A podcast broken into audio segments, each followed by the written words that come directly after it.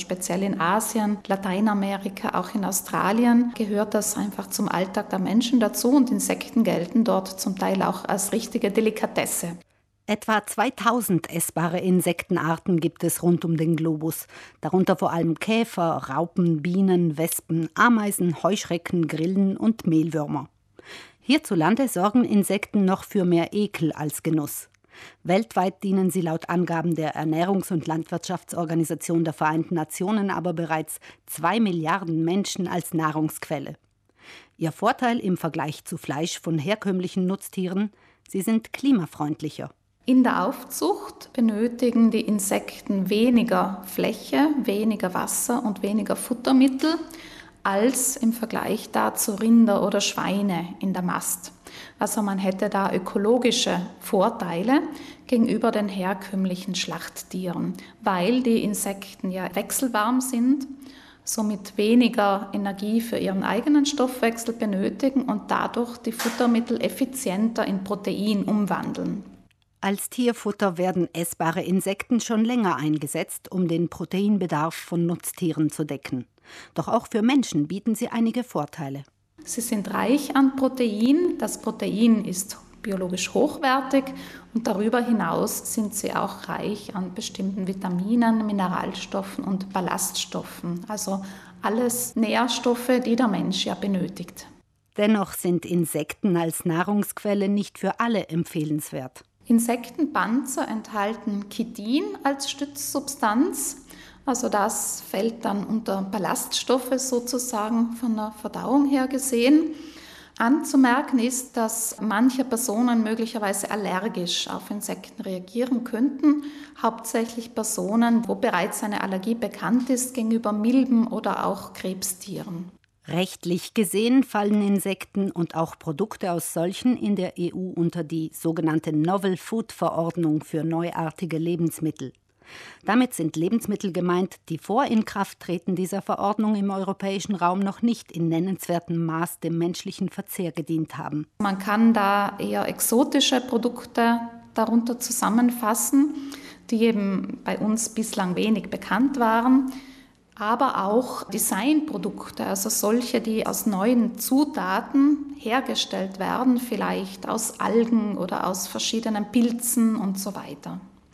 Und diese neuartigen Lebensmittel, die dürfen jetzt nicht frei auf den Markt kommen, sondern da muss zuerst eine Risikobewertung durchgeführt werden und die Zulassung beantragt werden als neuartiges Lebensmittel.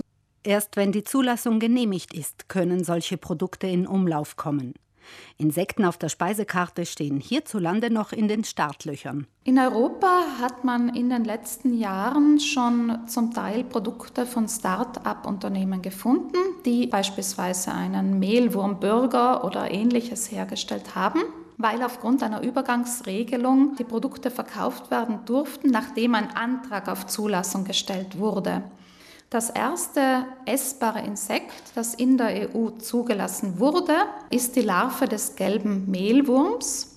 Diese Larve wurde heuer im Mai 2021 zugelassen. Den häufig verwendeten Mehlwurm preisen Hersteller als Mehrwert für alle, die Sport treiben. Denn werden Mehlwürmer gefriergetrocknet, erhöht sich ihr Proteinanteil von knapp 19 Prozent auf gut 50 Prozent.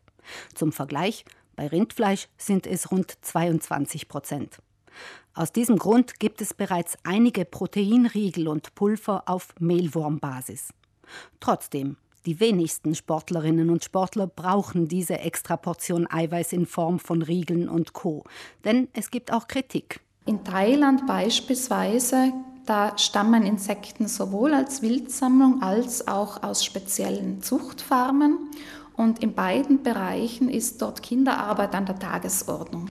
Problematisch ist auch das Futter in den Farmen. Da wird zum Teil Fischmehl verwendet und auch Import Soja. Und da stellt man sich dann schon wieder die Frage nach der ökologischen Nachhaltigkeit, wenn man zuerst Fische aus dem Meer fischt, um daraus Fischmehl herzustellen und dann Insekten zu füttern, wieder für den menschlichen Verzehr. Also das sind einfach Umwege und das ist ein Problem, weil Fische sowieso schon knapp sind. Auch die Hoffnung, die ländliche Bevölkerung in den bisherigen Produktionsländern könne von dem Trend profitieren, hat sich nicht erfüllt. Fakt ist, dass in erster Linie eben finanzkräftige Investoren diese Chance für sich erkannt haben und nutzen. Wenn man sich die gesamte Umweltbilanz beispielsweise einer Grillenzucht in Thailand ansieht, dann sieht man, dass eben in der Gesamtbilanz diese Zuchtfarm nicht besser abschneidet als eine herkömmliche Hühnermastfarm. Fazit. Bei der Insektenzucht fehlen insgesamt noch Regelungen, vor allem für die Haltung, Tötung und Zulassung verarbeitender Betriebe. Es wird also noch eine Weile dauern, bis im Supermarkt neben den Chipstüten auch geröstete Wespen zu finden sein werden.